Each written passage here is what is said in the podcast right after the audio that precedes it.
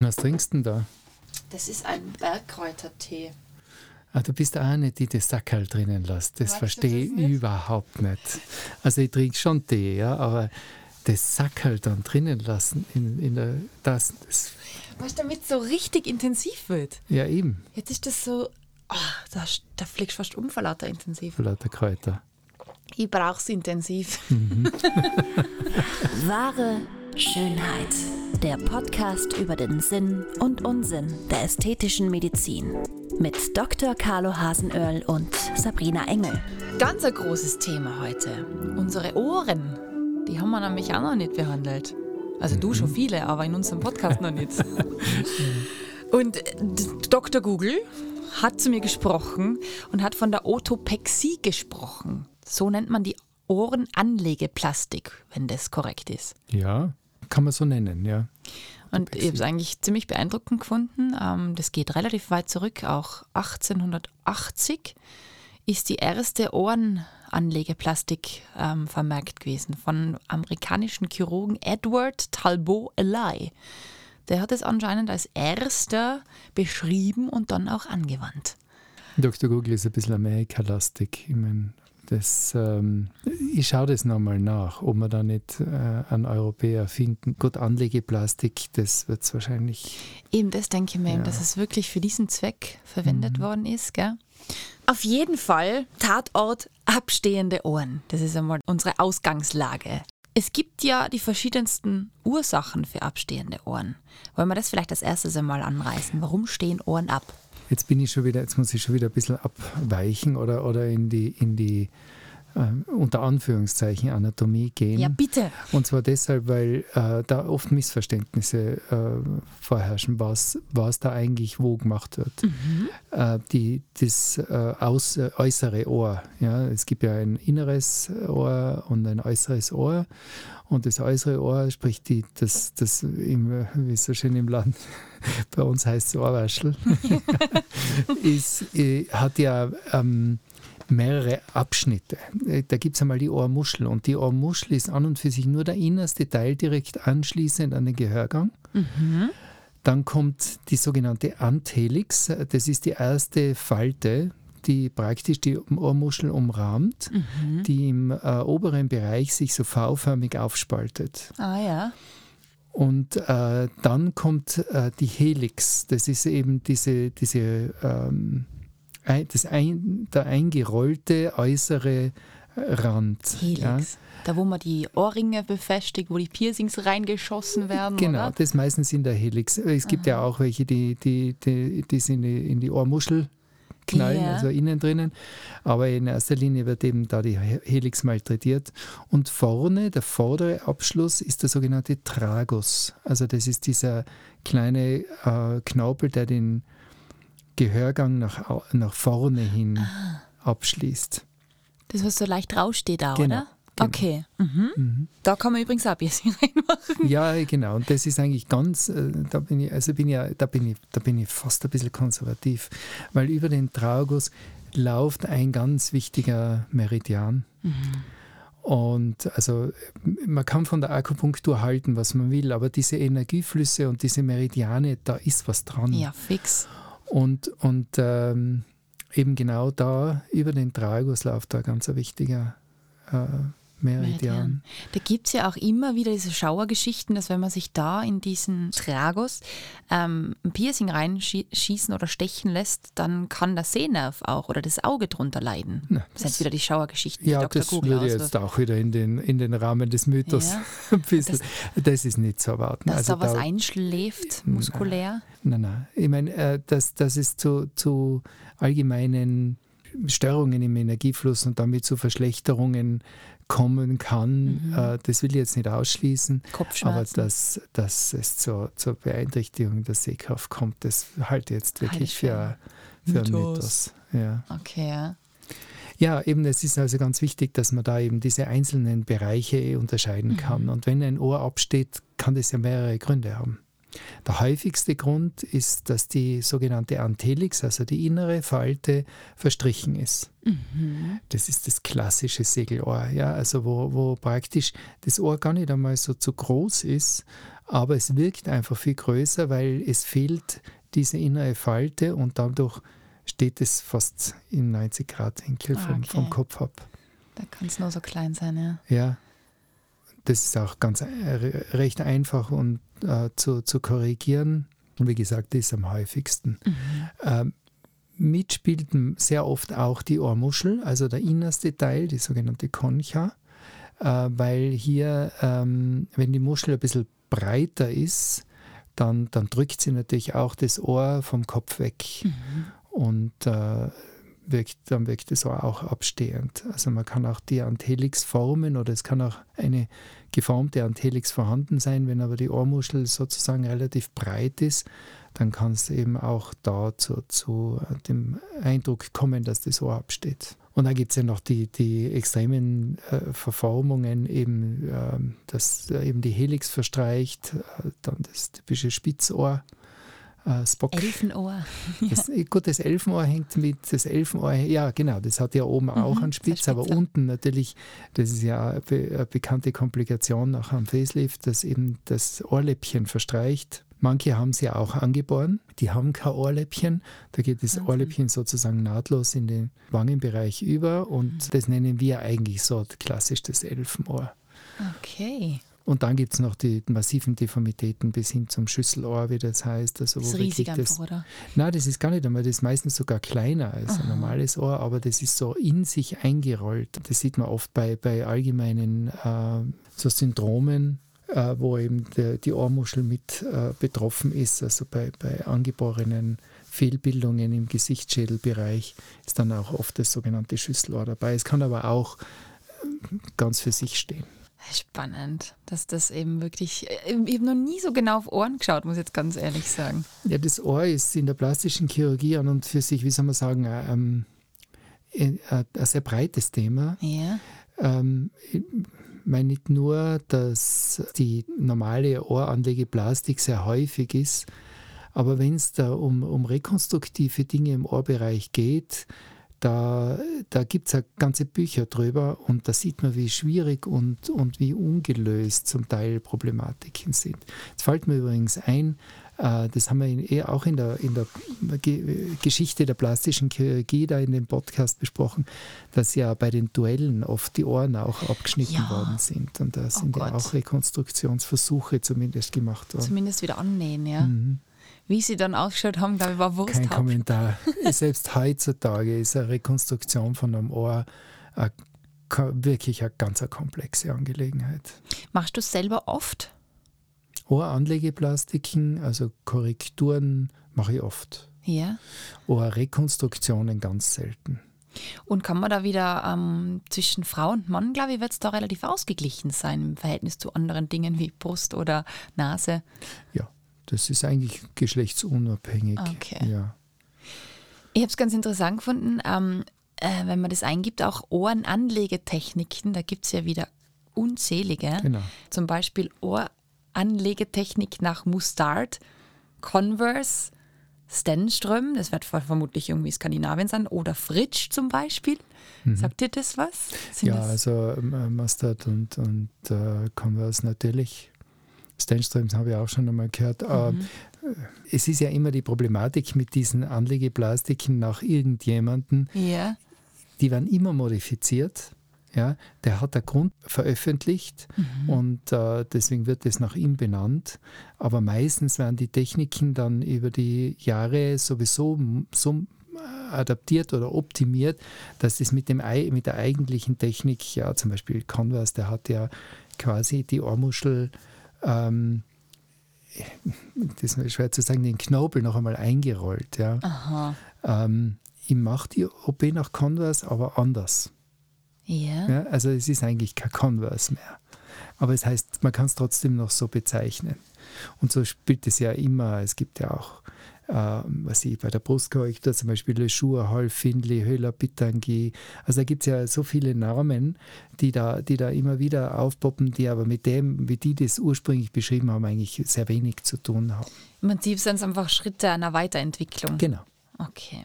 Und es ist ja schon wieder gruselig, wenn man da so reinschaut. Nähen, schneiden, ritzen, da kann man ja wirklich auch wieder ganz viele Methoden anwenden. Mhm. Wollen wir da vielleicht mal reintauchen? Wie geht man bei so einer Ohrenanlegeplastik vor? Also eine, eine Antelixbildung mhm. würde ich das jetzt nennen, die, äh, die, die Anlegeplastik, die Standardanlegeplastik. Mhm. Wenn also das, was am häufigsten ist, nämlich eben die Antelix fehlt oder nur sehr rudimentär ausgeprägt ist.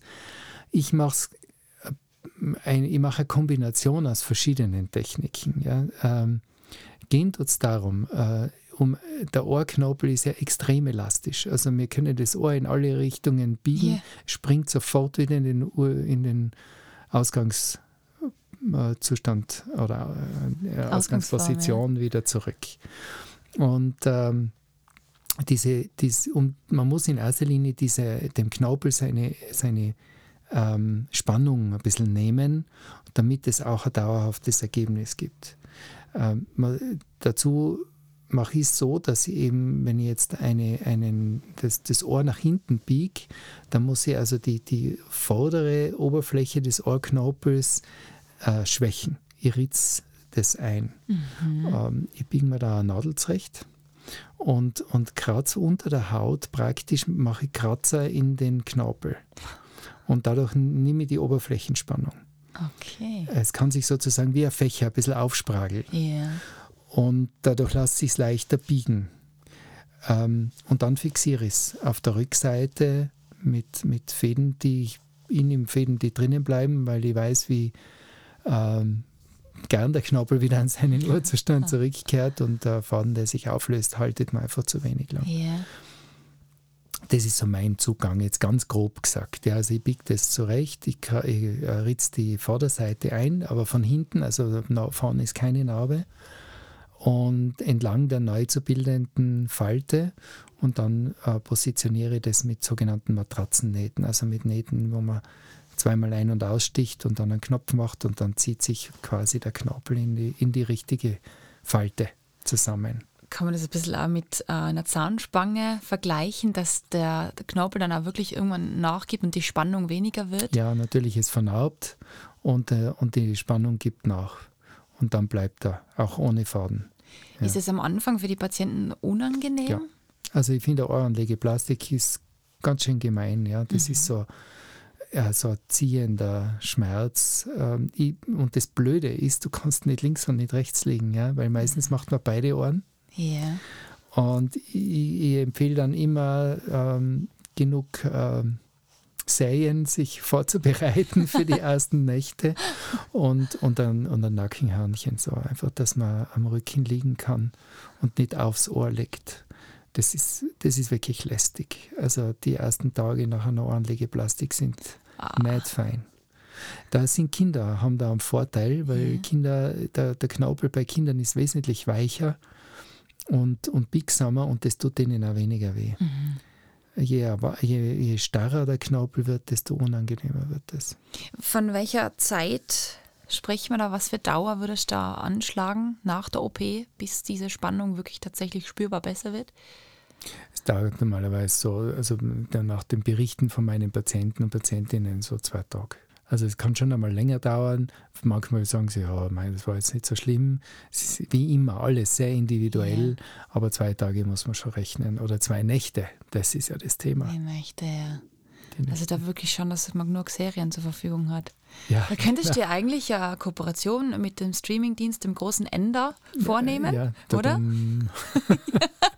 oder? Dass man da sowas durchpinschen kann, ja. inklusive zu Ohrenanlegeplastik. Ja. Das wäre doch ein Tipp. Ja, so ein Monatsabo. ja, das, das wäre aber eine weiterspinnende Idee. okay, mhm.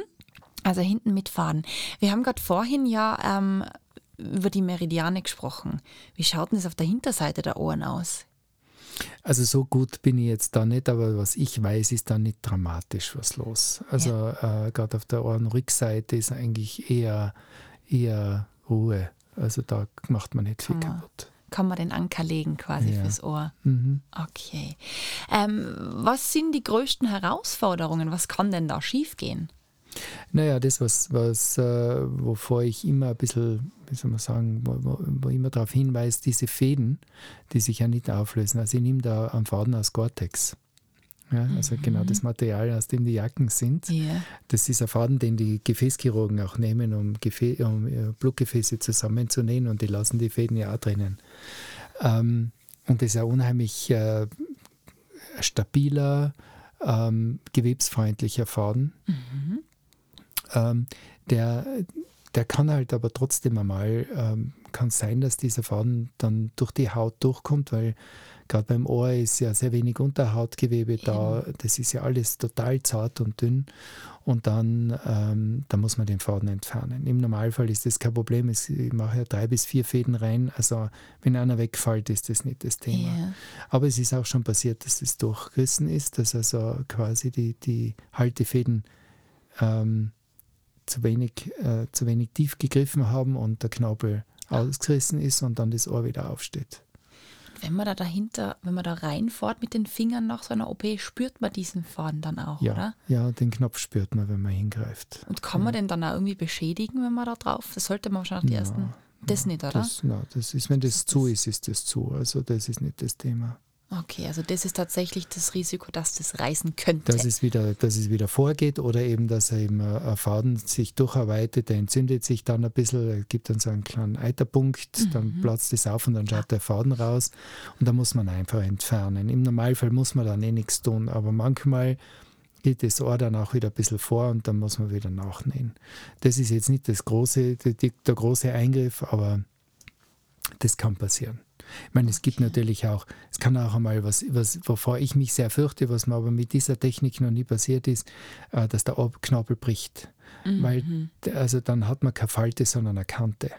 Oh, okay. Das sieht man nicht oft, Gott sei Dank, aber früher waren, war man da wesentlich radikaler mit der Anlegeplastik Ja. und hat eben einfach den Knaupel geknackt, ja, und dann hat, und das sind dann so Anthelix, die, die so, so eine Scharte haben, ja, also die sind dann so schaufkantig und das schaut dann nicht nach dem Ohr aus. Ja. Also das, das schaut nicht schön aus, finde ich. Ja, das darf Kno- nicht passieren. den Knorpel kann man tatsächlich verletzen, ja. Ja. Kurzer lustiger Input. Mein Mann damals, vor zwölf Jahren, wo wir uns halt kennengelernt haben, hat der immer, ähm, wenn er so ganz lustig drauf war, so an den Ohren gezogen und hat so ein Affengesicht gemacht, gell? hat das so aufgestellt. Und das war einmal kurz vorm Ausgehen, natürlich, äh, ein bisschen vorglühen und so, hat er da so festgezogen, dass der Knorpel gerissen ist. Der hat jetzt tatsächlich da ganz oben, wo dieses V sich bildet, auch so einen Hügel drinnen. Also es braucht gar nicht so viel, dass man so sein Ohr eigentlich beschädigen kann. Ja, ja was, ja, was ja typisch ist, die Ringer. Also Mhm. diese, diese nach, der, nach dem griechisch-römischen Ja. Stil, glaube ich, heißt Ja. das. Gell? Die haben alle kaputte Ohren, Ja, klar. weil die, die nehmen sich ja immer in den sind's, ja. Schwitzkasten und die haben dann permanent Blutergüsse Ja, und irgendwann einmal ist dann der Knorpel kaputt und die haben dieses Kohlohr, nennt Ja, man das. ja, also ja. das ist schon, das ist nur mehr ein schaut wild aus. Knorpelhaufen. Ablaufen, das beschreibt ja. Ja. Ist der einmal aus der Spannung, ist er, ist er hin. Ja, da da gibt es keine Lösung. Ja, ja. Ja. Du kannst, bei der Nase geht es noch besser, weil da tun wir ja auch oft Spannungen wieder herstellen. Ähm, das, äh, da, da ist aber genug Gewebe drüber. Nur Ja. beim Ohr ist das große Problem, gerade die Ohr, Ohrvorderseite, die, die man sieht, da ist Haut, dann ist das sogenannte Beichondrium, also die, die Knaupelhaut, das, das ist so wie die, wie die Beinhaut beim Schienbein, Ja. die so schön wehtut, wenn man ja. drauf hat. Und dann ist der Knorpel und da ist nichts dazwischen. Also das ist wirklich, das ist wie ein Paket Ja. und das, zu- das kann man, das zu trennen ist schon fast unmöglich. Mhm. Und dann da irgendwas zu formen und irgendwas hinzubringen, ist, ist extrem schwierig. Und das macht da die ganzen Rekonstruktionen bei den Ohren so wahnsinnig Mhm. problematisch. Knifflig auch irgendwie, gell? da muss man Mhm. halt wirklich ganz geschickt rangehen. Hast du tatsächlich auch schon mal eins annähen müssen, wie der Ohr? Komplett? Ja, in der Klinik haben wir schon so Teil, Teilamputationen, die wir dann wieder äh, angenäht haben. Es lässt sich auch ganz gut annähen. Ja. Das geht an und für sich schon halt auch wieder mit Einschränkungen. Aber sehr oft ist das danach verloren, Ja, Ja, wenn es abgestorben ist oder so. Aber theoretisch kann man es da eigentlich dann schon super einrichten, oder? Da kann man ja schon so Vorkehrungen treffen, dass es nicht absteht oder kann man da den Winkel irgendwie verändern am Ohr? Also man natürlich der Gehörgang sollte halt frei bleiben, ja, das, gut. das ist schon, na gut, also dass es jetzt wirklich an der Basis reißt, das ist ganz selten. Ja, Ja. meistens ist es irgendwie äh, in Höhe von der, von der Antelix, so quer durch die Ohrmuschel, gerade der obere Bereich, das, äh, äh, wenn es ein Trauma ist. Mhm. Ja, dann, äh, und dann lässt sich das, ähm, wenn man das dann gleich hat, dann hat man eine mittelgradige Chance, dass das dann wieder anheilt. Aber es kann auch ganz genauso schnell auch wieder absterben und dann ist es verloren. Du hast es vorhin schon angesprochen, hinterm Ohr, diese Haut, die ist ja auch ganz zart und dünn. Wird die tatsächlich auch verwendet, um zum Beispiel ein Trommelfell zu rekonstruieren? Also ähm, die, die retroaurikuläre Haut, ja, diese Haut äh, ähm, vom, vom, von der Ohrmuschel zum Hinterkopf hin, Ja. diese Falte, ist überhaupt äh, ähm, eins unserer absoluten Lieblingsersatzteillager für Haut. Also wir nehmen diese Haut, wenn man so zum Beispiel bei weißen Hautkrebs, also beim Basaliom oder auch beim Plattenepithelkarzinom, das so bis zu zwei Euro Stück große Defekte im Gesichtsbereich hinterlässt. Dann nehmen wir die Haut hinterm Ohr, weil die einfach sehr vital, sehr gut einheilt, äh, meistens die gleiche Struktur hat, eben sehr zart ist und, und äh, machen aus dem äh, decken so, oder verschließen mit dem sogenannten Vollhauttransplantat eben diesen Defekt und dann, da ist eben diese Zone hinterm Ohr wirklich ein, ein beliebter Entnahmeplatz. Äh, da muss ich jetzt wegen dem Trommelfell muss ich passen, das ist HNO-Geschichte. Also da muss man heißen aus dem Ohrenarzt fragen. Also ich weiß, dass ein Trommelfell wesentlich dünner und zarter ist als die Haut hinterm Ja. Ohr, aber vielleicht das eine Option ist es. Das bringen wir noch in Erfahrung. Das ist, glaube ich, ein ganz ein spannender Fakt. Carlo, lass uns doch unseren großen Mythos klären für diese Folge. Und zwar, die Ohrenanlegeplastik hat Einfluss auf die Hörleistung. Mythos oder nicht? Ähm, Mythos, würde ich sagen. Also es ist ein Mythos. Eine normale Ohranlegeplastik hat auf das Hörvermögen keinen Einfluss. Ein Ohr, das verloren geht, eine Ohrmuschel, die durch eine Tumorentfernung, was sehr häufig, also häufig, aber mal. häufiger ist, als dass das Ohr wirklich jetzt amputiert wird äh, bei irgendeinem Unfall oder sowas, ähm, das hat sehr wohl einen Einfluss aufs Hörvermögen. Also die, äh, ich, hab, äh, ich kann mich an eine Patientin erinnern, die sagt, sie kann die, die, die Schallrichtung nicht mehr so bestimmen. Wow, okay. Also ja. sie hört es nicht mehr, ist es mir eher, kommt sie eher von hinten oder von vorn, ja. Also das ist, und sie hat, das hat sie wahnsinnig irritiert.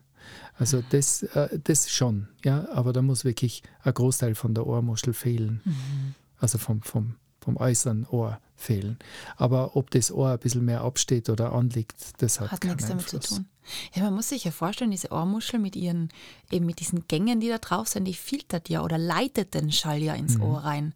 Und wenn das dann plötzlich irgendwie anders oder eben deformiert ist, kann das ja voll irritierend sein. Das kann man schon vorstellen, ja. Noch einmal, da muss aber schon viel passieren Ja. Mhm. und viel fehlen vom, vom, vom äußeren Ohr, dass das wirklich einen Einfluss hat. Also im Normalfall genügt quasi die Concha, also die innere Ohrmuschel, Ja. bis hin zur, zur Antelix, die ist entscheidend. Aber eben wie gesagt, der Anlegeplastik kennt da gar nichts. Also Mythos. Mythos. Ohranlegeplastik hat keinen Einfluss auf den Hörfluss, äh, auf die Hörleistung. Ja. Okay, also Mythos geklärt. Was jetzt noch ganz spannend wäre, wenn wir nochmal auf die Rekonstruktion kommen. Wie genau läuft jetzt das ab? Ja, also Rekonstruktionen passieren entweder durch nach Verletzungen, nach Traumen, wo also ein Großteil der Ohrmuschel verloren geht, nach Verbrennungen. Es gibt auch angeborene, ähm, äh, ein angeborenes Fehlen des, des äußeren Ohres und äh, im, beim, in meiner Praxis sehr häufig sind natürlich Tumoroperationen, wo ein Großteil des Ohrs verloren geht. Sehr viel kann man mit dem Rest des Ohres wiederherstellen. Also da gibt es einige Methoden, wo, wo man erstaunlich viel rekonstruieren kann, ohne dass man jetzt von irgendwo anders das hernimmt. Ähm, wenn jetzt äh, wirklich die, das äußere Ohr zum Großteil fehlt, kann man äh, zum Beispiel aus ähm, Rippenknorpel die Helix und Antelix schnitzen. Ja, cool. äh, kann sie unter die Haut irgendwo äh, einnähen. Lasst es dann, wartet dann, bis das richtig überwachsen ist, also die Haut und dieser Ohrknabe und dieser neu gebildete Knabe sich wieder miteinander verbinden oder verwachsen mhm. und dann nimmt man das dort raus und setzt es eben dann auf die, die Stelle ein, wo das Ohr sein sollte. Ähm, ich persönlich finde die Ergebnisse mittelprächtig. Ja? Mhm. Also der Aufwand ist enorm. Äh, man hat eine Entnahmestelle, man hat eine Stelle, wo man diese, diesen Ohrknabel unter die Haut einpflanzen muss. Mhm. Ideal ist natürlich zum Beispiel der Unterarm, weil dort die Haut extrem dünn ist. Ja. Ähm, manche nähen es auch in die Leiste, wobei da finde ich, ist die, ist die Haut zu dick und dann wird es so klobig. Und, und, äh, für, und da muss man es dann noch äh, heil eben an der Stelle dann einheilen lassen mhm. und nur nachformen. Es sind einige OPs und dann schaut es halt auch schon ein bisschen wie so, so wie bastelt aus. das ist dann also, auch nicht das Gelbe vom Ei ich bin da wieder bei meinem, beim, bei meinem Altlehrmeister, der äh, mit dem Spruch Keep it simple. Ja. ja. Und es gibt sehr beeindruckende Epithesen, künstliche Ohren, ja. die unheimlich echt ausschauen, die auch ein, äh, nachgebildet werden nach dem anderen Ohr. Und da gibt es eigene Stecksysteme, die man unter die Haut einpflanzt, wo man dann diese Epithese aufklickt. Okay. Und das finde ich eigentlich ist die eleganteste Version. Also wie eine Prothese eigentlich ja. im Prinzip, ja? Ja, genau. Deine schöpferischen Tätigkeiten, das ist schon oft beeindruckend, finde ich. Hammer. Ja, ich, ich erzähle ja nur was anderes als eingefallen ja, ist. Ja, aber auch jetzt das mit der Rippe, dass man da wirklich vom Knorpel das rausholt, darum reinbringt. Also nichts ist unmöglich. Ja, nichts ist unmöglich. Es soll halt alles, wie gesagt, in einem Rahmen bleiben. Ja. Also eben wie gesagt, da steht, dem, steht dieser, dieser Ohrrekonstruktion mit Eigengewebe wirklich kritisch ja. gegenüber. Es gibt sehr schöne Ergebnisse, wo ich selber staune, was die da draus gemacht haben. Mhm. Man weiß aber nicht, wie viele Operationen da dazwischen waren. Und, und wenn ich mir denke, dass äh, quasi das Einsetzen von diesem, von diesem äh, äh, kleinen Gitter, das man am Knochen dann festschraubt, äh, wo die Stifte dann rausschauen durch die Haut, äh, ein Eingriff in örtlicher Betäubung ist. Und dann klickt man das Ohr drauf und das schaut besser aus als ein rekonstruiertes Ohr nach mehreren OPs. Da muss man sich wirklich überlegen, was gescheiter ist. Ja. Aber es kann tatsächlich ja jederzeit dann runtergenommen werden. Ja. Ist irgendwie, irgendwie ist das schon verrückt, muss ich ganz ehrlich sagen. Aber cool, dass es geht, weil ja, ja. natürlich, wenn man. Ja, Epithesen gibt es ja, es gibt ja auch für die Nase, gibt es ja. für, für Verlorengange, also gerade nach Tumoperationen, wenn die Augen, wenn ein Auge verloren gegangen ist, dann kann man das auch durch eine, durch eine Epithese, also wenn die Lieder zum Beispiel fehlen, dann gibt es da ganz äh, erstaunlich gute Epithesen. Natürlich, nichts ist so wie echt, aber, aber damit kann man ganz gut leben. Ja, voll spannend. Mhm. Vielen Dank, Carlo, schon wieder für den tollen Einblick. Ja, Falls unsere Zuhörer und Zuhörerinnen wieder Fragen haben, jederzeit melden. Wir freuen uns drauf. Und ich würde sagen, nächste Woche gibt es wieder ordentlich was auf die Ohren. Ja, Neue Folge. das ist gut, ja. Du machst gut. Ciao, bis zum nächsten Mal. Das war Wahre Schönheit. Lasst uns gemeinsam die größten Schönheitsmythen aller Zeiten aufklären und schickt uns dazu eure Fragen und größten Anliegen an podcast at excellentbeauty.com. Immer her damit und keine Scheu. Wir freuen uns auf euch. Bis bald!